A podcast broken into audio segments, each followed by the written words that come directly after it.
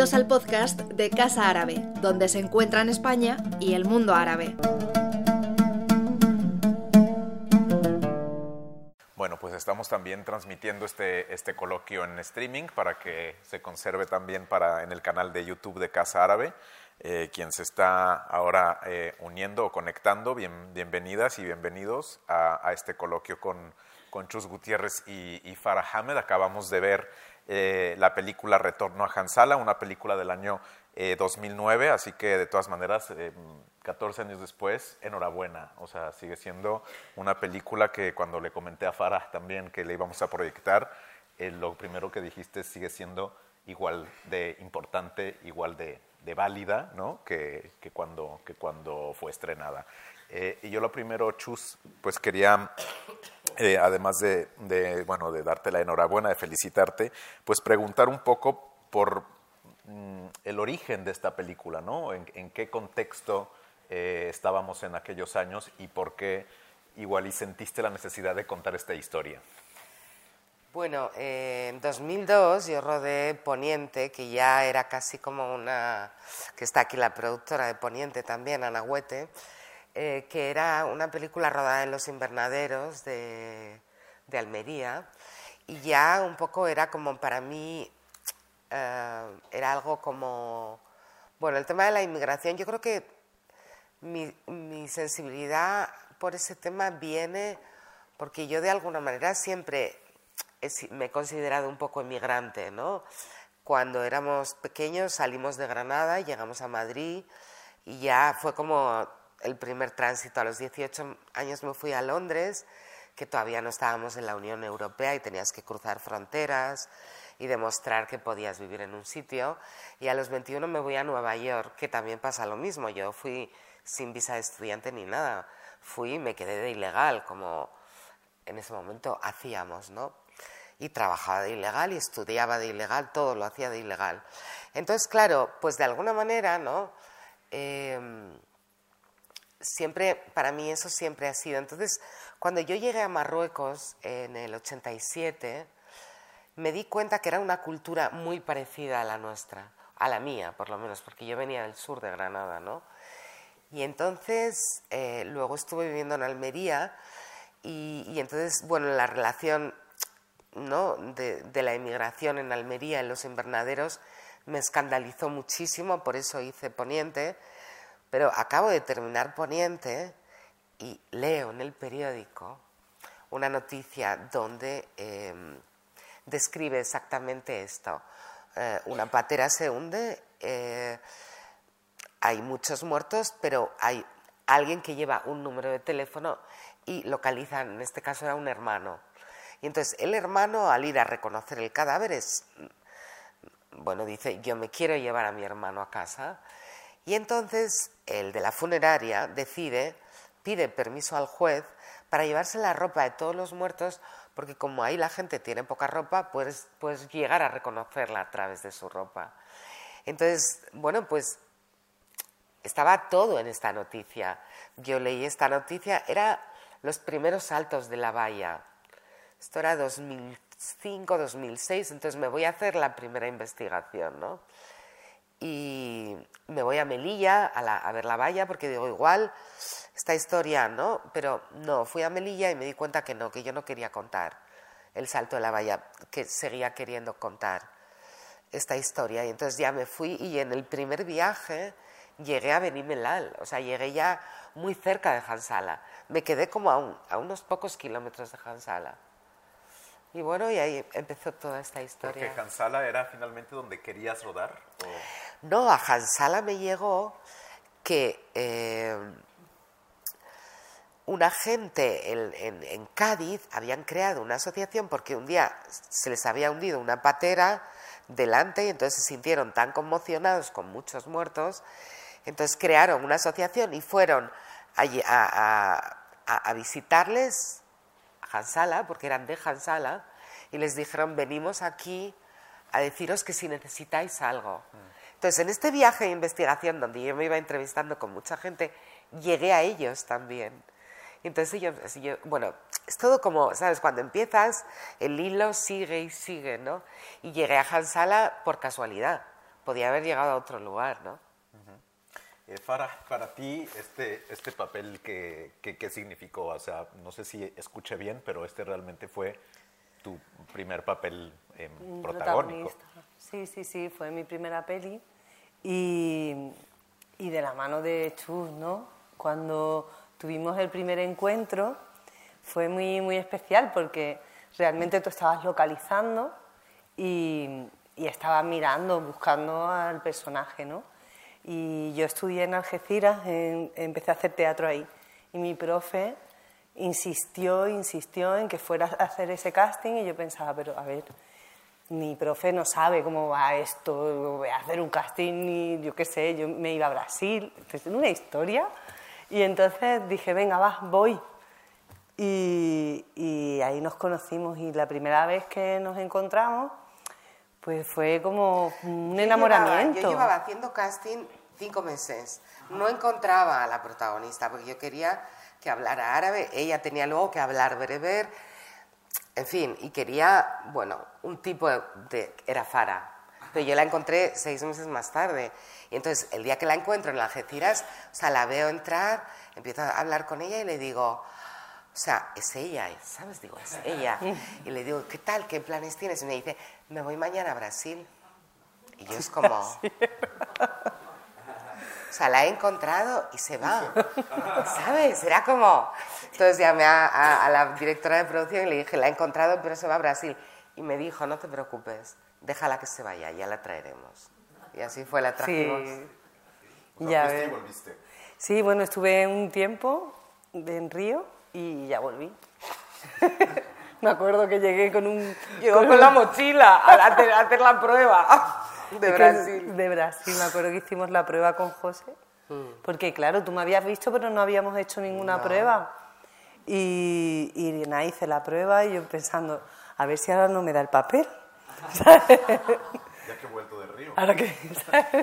Y, y cuando has leído el guion, eh, digamos, este, este personaje, ¿no? Que originalmente era la historia de, de un chico, pero bueno, obviamente estaba a- adaptada para, para una mujer. que A ver, ¿Qué te provocó ese? Hacer una primera peli es una suerte. Es otra suerte tener a una directora ahí como Chus, porque realmente que quisiera contar la historia desde esa perspectiva y con esa sensibilidad no, no es fácil encontrar guiones así en el cine.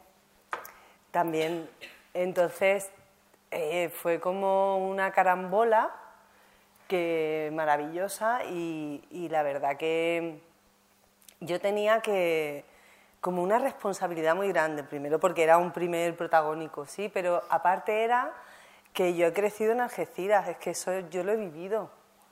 Eh, yo he visto gente que ah, moría en el estrecho y hemos tenido que llamar amigos en, en en una playa y llamar y decir, aquí hay un hombre en el mar, ¿no? Y, y yo soy de, de origen marroquí, eh, pero tengo un pasaporte español porque mi padre nació en Melilla, pero toda mi familia es marroquí.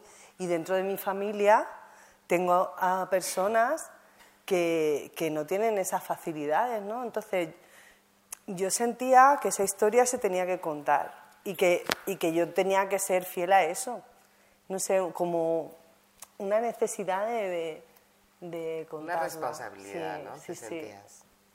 Has, has comenzado, eh, eh, cuando hemos eh, iniciado la, la presentación, Chus, diciendo que esto era un viaje, ¿no? Entonces, es cierto que es un viaje, es una road movie, ¿no? Donde vemos a estos dos, a los dos personajes ir de, de Algeciras hasta Benimelal, ¿es?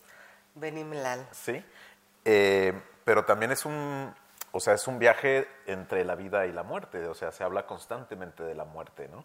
Eh, no sé qué tipo de, de estructura habías pensado para este, o sea, se habla de la muerte desde el principio, hay una suerte de, de siempre contraste entre vida y muerte, eh, o, quiero decir, no hay como una continuidad entre la vida y la muerte, están presentes todo el tiempo, ¿no? No sé si, o sea, no es una pregunta como... em, A ver, yo creo que... mm, No, yo muchas veces me planteaba, ¿no? Eh, cuando, sobre todo cuando ya llegas a Hansala, ¿no?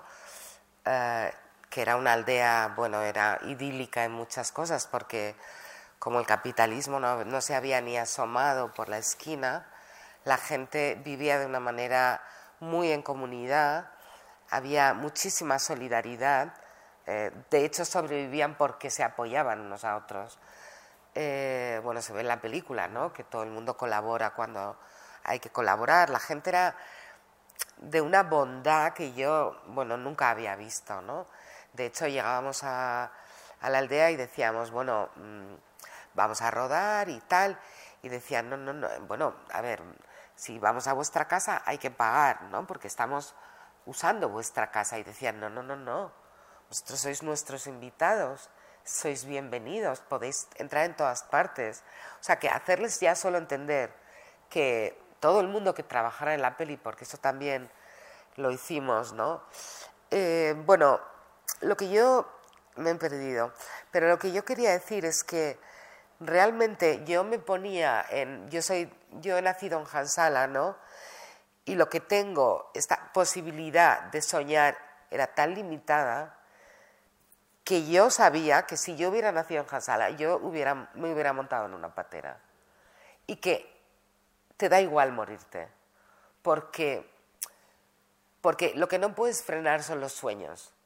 O sea, el ser humano puede, vivir con más comida, con menos comida, con más abrigo, con menos abrigo, puedes ir sobreviviendo con determinadas limitaciones, pero cuando tú eres joven y tienes toda esa fuerza y tienes toda esa capacidad de proyectarte, ¿no?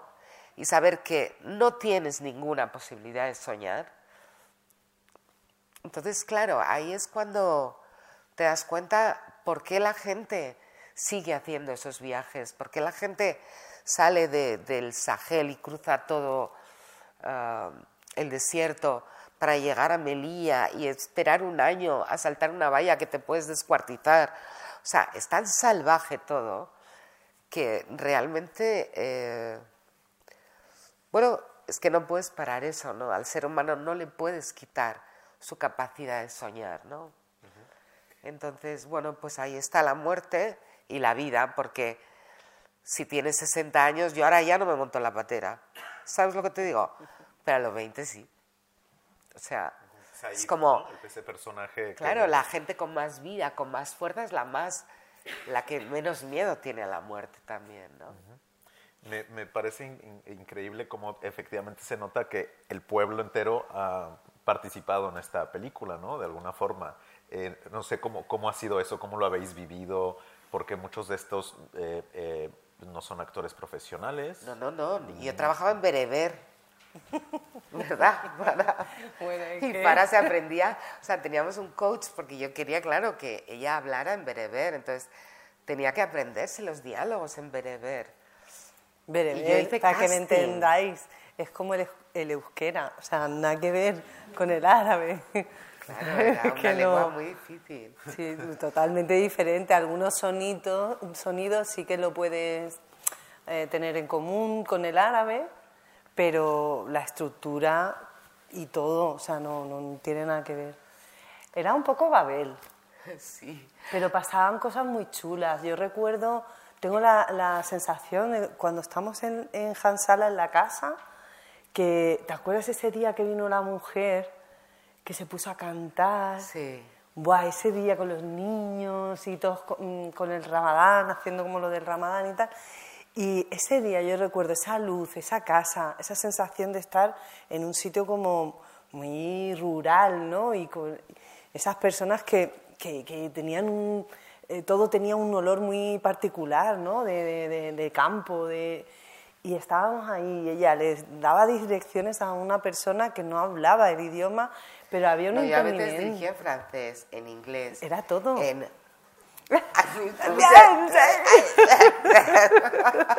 era Babel, y me acuerdo que era ese día estaban como estábamos como montando a unos en una furgoneta Said el, el joven que con ese yo hablaba en inglés el actor mayor, que era marroquí, yo hablaba con él en francés. Eh, la señora Bereber, que no sabía que... Bueno, bueno, bueno, bueno, bueno, eso era sí, la Torre de Babel, sí. Pero bueno, realmente lo que conseguimos, porque yo dije, a ver, los del cine somos invasivos, totalmente. Llegamos a un sitio, lo tomamos, lo destruimos, empacamos y nos vamos, ¿no? Entonces yo dije, a ver, no podemos hacer esto aquí, ¿no? Tenemos que intentar que también la, o sea, que todo el mundo que quiera participar, aparte de que, por ejemplo, cogíamos un burro de alguien, ¿no? Bueno, pues el burro cobraba. Para hacerles entender eso, primero fue como difícil, porque ya te digo que ellos nos lo querían como ofrecer todo, ¿no? Luego ya lo empezaron a entender y fue genial, porque a ellos, pues luego también cogíamos, por ejemplo, íbamos a rodar una casa, había que luego limpiar la casa, bueno, pues había un equipo de limpieza, luego la comida, pues venía, o sea, llevábamos un camión de catering, pero eh, para la figuración cocinaban las mujeres, obvio, eh, cocinaban para tal, entonces bueno, toda esa gente estaba trabajando en la película. Y luego yo tenía, el padre era en Hansala, la madre era en Hansala. No, pero cuenta que yo tuve dos padres. Ah, bueno, sí, es que despedía a un padre en medio del rodaje. no, pero era, era muy majo. Lo que pasó fue que eh, de pronto pues yo tenía un padre y yo estaba ahí haciendo mi Stanislavski con mi padre. y de pronto eh, claro, el hombre em, tenía una fisonomía espectacular. Sí. Pero en cámara era muy rígido. No, a ver, yo me equivoqué, obviamente, una mujer se equivoca también. Entonces, casté, casté, a un padre que era como la película esta de Fernando Fernán Gómez, señorito. Pues era igual, era como, miraba a cámara y entonces estábamos, o sea, claro, no teníamos mucho tiempo tampoco. Entonces, de repente digo, a ver, este se, toma, toma, toma, no, era imposible, o sea, ya te das cuenta que no, que eso no lo vas a sacar. Entonces le digo a... para bocadillo. cortamos para bocadillo, hay que hacer casting. Entonces, cortamos para bocadillo, hice casting entre los que teníamos, cogimos a uno y cambiamos de padre. Claro, fue, era muy humillante porque era un señor mayor y está todo lo del respeto y todo esto. A ver, yo ahí me salté todas las normas del civismo, pero bueno, yo tenía que seguir rodando. Entonces cortamos para bocadillo y cambiamos de padre. Pero el padre era genial. A mí me encantó. El padre era muy bueno. Era, muy, Guay. Ahí sí acerté. Ahí acertaste. Ese momento tan tierno que pone el plástico. Qué bonito. Qué bonito. En plan de, mira, te lo he arreglado. Al final todos han de alguna forma jugado y creo que parte de un poco como, como empezamos la conversación era hablar de este tema de humanizar las cifras, ¿no? Algo que muchas veces cuando hablamos de las víctimas de mm, ya sea desastres naturales o este tipo de eh, ¿no? migrantes que mueren en camino y demás, escuchamos todo el tiempo cifras, ¿no? Y lo importante em, es lo que hay detrás, ¿no? Las, las, las historias que no se cuentan de estas X cifras de personas. ¿no? Sí, los títulos de crédito, a ver, hay que estar concentrado porque es el final y ya no los ves, pero habla de eso, ¿no? Es, eh, los hizo además un artista, Rogelio López Cuenca, porque en esta película también trabajé con artistas como en Poniente. Y, mm, y entonces habla de eso, ¿no? De, de ¿sabes? Cifras, ¿no? De 30 muertos, ahogados, eh, ilegales. Entonces, bueno, esa gente tiene una historia, o sea, todos tenemos una historia pequeña, mediana, grande, insignificante, todos tenemos una historia, ¿no? Y entonces, pues claro, era un poco, eh, de alguna manera, el viaje era hacia el origen, ¿no? Vamos a descubrir quién es este muerto, ¿no? ¿Quién es esta persona? ¿Qué vida tenía, ¿no? Entonces llegas a ese lugar donde, ah, descubres la vida que tenía, ¿no? Pues a nosotros aquí en Casa Árabe nos, nos ha encantado esta película. Como decía, la hemos, la hemos proyectado hace unos años. Nosotros abrimos aquí en, en 2008, entonces ha sido también parte de las primeras películas que proyectamos aquí. Y desde luego lo que hace es eh, hablar tanto de Marruecos como de España, eh, como de los ires y venires. De hecho, se baja, luego se vuelve Luego, además, lo que, decíamos, lo que decías, se habla darija, se habla eh, eh, bereber, que son todas, aunque esto es un lugar que tiene un nombre árabe, pero dentro de eso, pues, eh, coexisten, ¿no?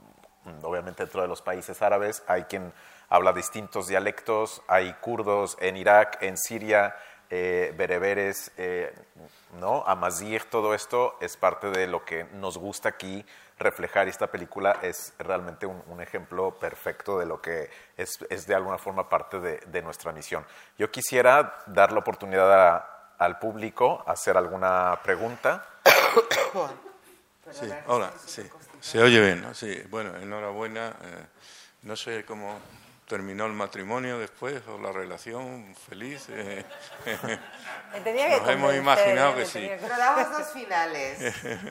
Rodamos un final donde os dabais un beso, ¿te acuerdas? Es verdad. Se te había ¿no? olvidado. Sí, me había olvidado total. Pero dijimos, qué pereza esto, un beso. Y entonces a mí lo que me encanta es que ella le mira y le dice, me lo pensaré, me lo pensaré. Y lo dice dos veces. Y claro, ese, ese era el final real, ¿no? Tiene ese, esa otra parte también de, de, de el, afectiva, ¿verdad? Sincera. ¿eh? Yo quería, um, una inquietud que tengo es, eh, el, el, gobierno marroquí puso algún tipo de impedimento o alguna, hubo algún sesgo No, a la hora de, retratar, ver, porque claro, eh, en Marruecos evidentemente... es todo tan conflictivo allí, sabes que lo que hicimos fue coger un service. Entonces con el service estábamos muy protegidos. El service es una empresa que tú coges allí, una empresa productora Local. de cine. Pero me refiero al, al- al todo. mensaje, al mensaje, porque evidentemente el mensaje que se transmite aquí es, eh, es el tema de la, de la emigración, de- de- de- del sueño, de que cuando tienes 20 años y tal, pero evidentemente Marruecos eh, queda retratada como, como, como, un, como un país cuyos gobernantes están muy bien posicionados, con, con su rey, con su tal, eh, en, un bienestar eh, y en un pedestal tal, y, y claro, al ver esto y retratar esto y sacar esto también y grabarlo allí, pues no sé si hubo alguna dirección de esto sí, esto no, como... No, no, no es que no se enteraban de nada de lo que hacíamos. O sea, es lo que te digo, que como tú coges un service, una empresa productora, la empresa productora es la que te está como, sabes, tú, ellos son los que gestionan todos los permisos, ellos como que te protegen, ¿no? Y entonces nadie vino a preguntarnos qué estáis rodando. Sí que es verdad que eh, en el Festival de Valladolid, la película fue al Festival de Valladolid y se llevó un premio, ya no me acuerdo cuál, pero me acuerdo que el, el presidente del jurado era un cineasta marroquí y no le gustó la película. A él no le gustó. Eh, me dijo algo como, no sé, como que esa no era la verdad, algo así. A ver, no hay una verdad, hay miles de verdades, ¿no? Y todas las verdades tienen matices. Pero no, yo creo que, bueno, la película se ha proyectado en Marruecos. Ah, sí que se ha, sí se ha proyectado. Sí, sí. No me acuerdo ya dónde, pero sí, sí se ha proyectado. Creo que en Tánger. Ah, claro, en Tánger fue todo en el Hansala, festival. claro. Es verdad. Sí, yo recuerdo que, fu- que, Que vinieron todos que los de Hansala, trajiste a la gente de Hansala. ¿Y qué tal ahí la reacción? Eh, Bien. Ellos, claro, ellos Es que fue muy emocionante esa, esa proyección. Sí, esa Yo la recuerdo muy emocionante porque, claro, detrás de la película hay una historia de verdad, ¿no? que, que nosotros íbamos con la peli, pero que a mi madre en la película había perdido un hijo. a- Claro, es que todo, ah, todo o esto sea, era real. Por ejemplo, hay un momento en el cuando la furgoneta llega a, a Hansala cuando, y están todos ahí, yo nunca he visto un silencio así. O sea, era tan emocionante y a ver, si hubiéramos tenido dos cámaras yo hubiera rodado, pero eh, o sea, había una contención porque todos habían vivido eso, habían traído a sus hijos muertos. Todos sabían de lo que estábamos hablando. Ah, esa secuencia fue impresionante, ¿te Sí, acuerdas? sí, sí. Sí, ¿no? ¿Dónde está el límite tú de la, de la ficción ¿no? y la realidad, ¿no? Como que tú, yo por ejemplo era un personaje, ¿no? Pero ellos, está, ellos les había pasado, Pero, ¿no? por ejemplo, ¿te acuerdas que cuando yo creo que tú canalizaste en ese momento, Sí, sí. cuando ella va en la furgoneta que está llorando y llorando y Fara no podía parar de llorar? No, no, era y yo le cortar. decía, pero Fara, un poco tranquila, Sí, no, podía, entonces, porque yo creo que tú, o sea, toda esa energía la estaba canalizando ella y entonces ella tenía toda la pena de todos. O sea, fue como un, mo- un momento súper catártico. Tú no parabas Yo no de paraba, llorar. que me acuerdo y venga a llorar. y que me decías, película. no, pero resérvalo, resérvalo. Sí, y digo, pero si es que aquí tengo, voy a reservar. si aquí yo tengo que no puedo parar. Tú no podías. No podía parar, porque realmente era ver eso, ¿no? Era una mezcla entre tu personaje que tenía esa vida que tú habías construido con, con la Dire, ¿no? Y tal, y luego la, el ver la realidad de esas personas, ¿no? Eso fue momentazo. Pues ella los trajo a, a ver la proyección, porque claro, evidentemente, hasta tiempo después, ¿no? Que fuiste a Hansara. Pero, claro, era, no podían... Ellos no podían venir, a. España. Entonces, como fuimos a Tánger, fletamos un autobús desde Hansala. y vinieron a Tánger a ver la película. Y entonces se, se- recuerdo que para ellos era como súper importante que la historia se contase, ¿no? Entonces se subieron todos al escenario. Fue tan bonito de, ver que por fin esto que había pasado, que para ellos era la juventud entera de su pueblo, el mundo ya iba a saber. Y esa sensación de que el mundo supiera era lo que, lo que les transmitía como paz, ¿no? No sé. Sí, es que es un poco la historia de si no eres representado no existes, ¿no? Porque nadie lo ha contado, ¿no? El poder de, de la simbología de las prendas es también impresionante, ¿no? El, el- el ir con Claro, un para mí- trozo de fíjate, a mí lo que más- ¿no? lo que y más que la gente derrame lágrimas por eso, ¿no? Lo que más me sedujo de, de la noticia fue el tema de la ropa. O sea, el tema de la ropa fue como, es que ahí estaba todo, o sea, estaba el tema de que eso, que tienes, que a, a- a- ti y a mí nadie nos va a poder reconocer por la ropa, tenemos un armario que se cae de ropa, pero a la- esta gente tiene un quita y pon. Entonces se fueron con el pon y entonces saben, o sea, ves esta chaqueta y es la que tu hijo ha llevado los últimos tres años, ¿no? Entonces eso, claro, eso habla también de todo, ¿no? Habla de, de, bueno, pues de, de- de lo que tienes, ¿no?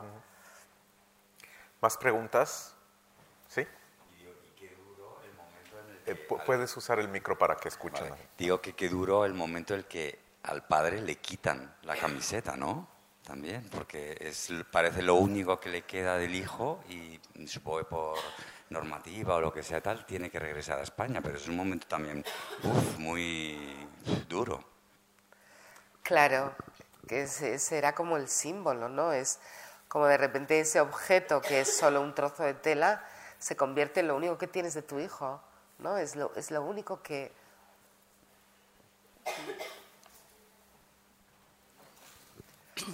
Yo tengo curiosidad, una curiosidad y luego una reflexión. La curiosidad es en tu proceso de investigación el personaje del propietario, digamos, de la funeraria que se enfrenta a esas contradicciones eh, de vivir el negocio y además tendrá que seguir viviendo de eso, solo Claro. inventarse otra manera de llevar a los muertos, a lo mejor más barata. Eh, ¿Qué tipo de perfil o de personaje encontraste de verdad? Y... Inenarrable. que no se parece nada al que sale en la película, porque claro, profe- Bueno, a ver, yo lo intenté, pero es que, a ver, Martín se llamaba el... Perdona, termina tu pregunta. No, y luego quería hacer otra reflexión, eso era una curiosidad, de el recorrido de la película, que además yo creo que con los tiempos que corren tendría que estar en los institutos, ahora con el tema de la xenofobia y tal, sí ha circulado, porque no, da la sensación de que es un problema, como muchos, que sigue estando presente, pero que ya ha desaparecido prácticamente de los medios. Es decir, Total. eh, no sé si tú sigues de alguna manera concernida con el tema y te das cuenta de que ya esto parece que fue una cosa que ya pasó y sigue estando aquí. Sí, eh, Y peor, ¿no? A ver, claro que, que- claro que, que, a ver, yo lo veo todo el rato, lo veo todo el rato y además es que las fronteras están en todas partes, o sea, nosotros tenemos el Mediterráneo, tenemos, sabes, la costa de- del sur, pero, pero hay fronteras en todas partes, mira, en Francia, o sea, entre Francia e Inglaterra, la que se ha montado allí también. O sea, el otro día vi un artículo que eh, desde dos, o sea, qué fronteras nuevas se han construido dentro de Europa. O sea, se han construido ya como un montón de, de trozos de vallas, vallas, concertinas, ¿sabes? Todo como, o sea, es algo que no solo no ha parado, sino que está, eh, cada vez se incrementa más, ¿no? El tema de las fronteras de, las vallas, ¿no? Eh, pero lo que pasa es que, bueno, yo, no sé, estás conectada, pero, no sé, hay un momento en el que ya también desconectas. O sea, yo, no, yo lo paso tan mal. Me acuerdo que cuando estábamos eh, investigando, nos pasaron, creo que es lo, más duro que yo he visto en mi vida, eh, nos pasaron imágenes reales, los reporteros de televisión española, de cuando llegan ahí, ¿sabes? Ah, ha muerta una patera, y veías de verdad. O sea, eran cosas que nunca se emiten, ¿no? Pero nos pasaron todas estas imágenes, te juro, yo creo que, o sea, porque veías cuerpos que estaban vivos, pero ya no estaban vivos, o sea, se habían ahogado ahí a tres metros de la, de la playa. O sea, no sé, era una sensación de impotencia y de... Y es lo eso es gente joven, ¿sabes? Es gente llena de vida, ¿no? Y bueno, hay un momento en que ya también, bueno, yo no sé, también cuando terminas un trabajo tienes un poco que desconectar, porque si no, yo no pararía de hacer películas sobre inmigración, ¿sabes? Es verdad. Y de hecho hice en Poniente y cuando no había terminado en Poniente leí esta noticia y dije, no puedo dejar de hacer esta película. Y entre medias hice otra, hice el calentito. Quiero decir que son temas también como que se te meten y, no puedes desprenderte de ellos, ¿no? Pero bueno, y volviendo a Martín, al, dueño real, yo le he puesto el nombre del dueño, le pedí permiso, ¿no? Le digo, ¿le puedo poner al, personaje tu nombre? Y sí, sí, sí, por supuesto. A ver, era un personaje inenarrable, inenarrable. No hubiera sido creíble. No hubiera sido creíble. no hubiera sido creíble. No, no hubiera sido creíble. A ver, era un personaje increíble. Muy entrañable, ¿no? Porque son estos buscavidas. Es un, es, es un hombre que empezó, pues igual con 14, 15 años.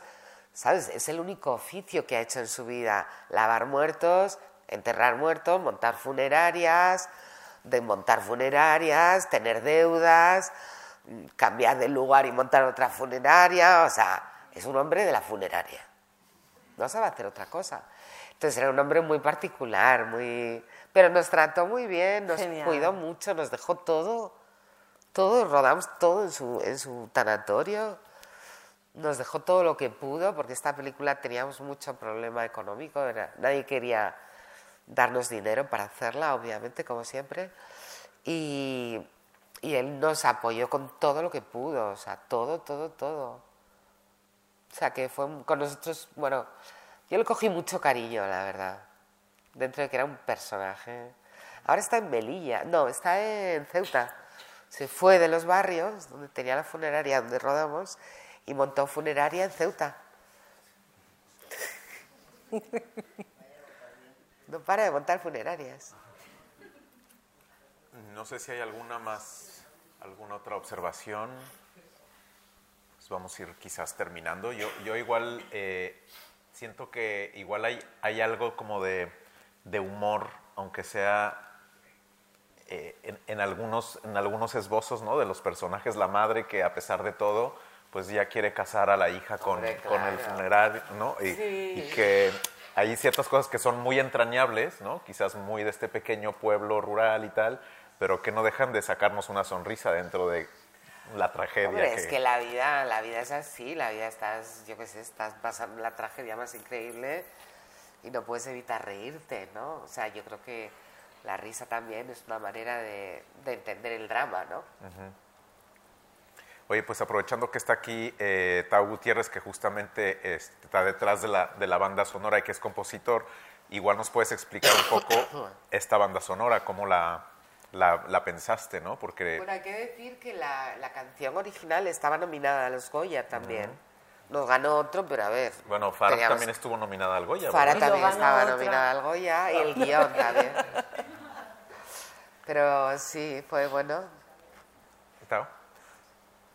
Pues bueno, la, mm, la música yo siempre intento pensarla como, como narración también. O sea, entonces, para mí la música es una parte más de, de la historia y de todo lo que está pasando. Entonces siempre pienso en, la música como elementos que te van contando y te van avanzando a la historia y te dan la continuidad de la historia. Entonces, mm, melodías que aparecen en un sitio y que vuelven más tarde, una relación entre el elemento emocional y el elemento musical para dar la continuidad de la historia. Entonces, y luego la canción del final, pues es una canción muy bonita, porque es una canción que está cantada en, árabe, la cantó Suhail Sergini, con otra voz por encima castellana, y es un poema que escribí en castellano y luego lo traduje.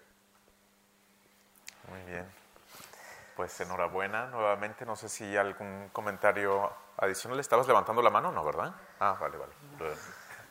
Veo, veo manos levantadas. Ah, pues esta sí es de verdad. Solamente decir que, que me ha conmovido mucho la película y que además te hace sentir parte del viaje, parece que estás allí con ellos. Claro. Yo me he sentido dentro. Claro, esa es la idea, ¿no? Es, bueno, a ver, el cine tiene ese poder, ¿no? El poder de, de poder identificarte con, con los personajes a través de las emociones, ¿no? Entonces, esa, e- la idea es eso, ir al lugar de origen y, bueno, y, y ver que no son números, no son abstractos, ¿no? Es, es- son personas como tú, como yo, somos todos iguales. Muy bien, pues eh, muchísimas gracias a, a Farah Hamed y a Chus Gutiérrez. Gracias, gracias por venir. Y pues nada, re- recordaros que eso, este, este, este año 2023 tendremos una, una película eh, al mes eh, en la que pues contaremos con mm, algún invitado o invitada especial para que podáis justamente conversar con, con ellas, con ellos sobre, sobre las películas. Nos interesa mucho seguir eh, con el cine en Casa Árabe y, pues si podéis eh, seguir asistiendo, eh, estaremos encantados de, de veros por aquí de nuevo. Así que hasta la próxima.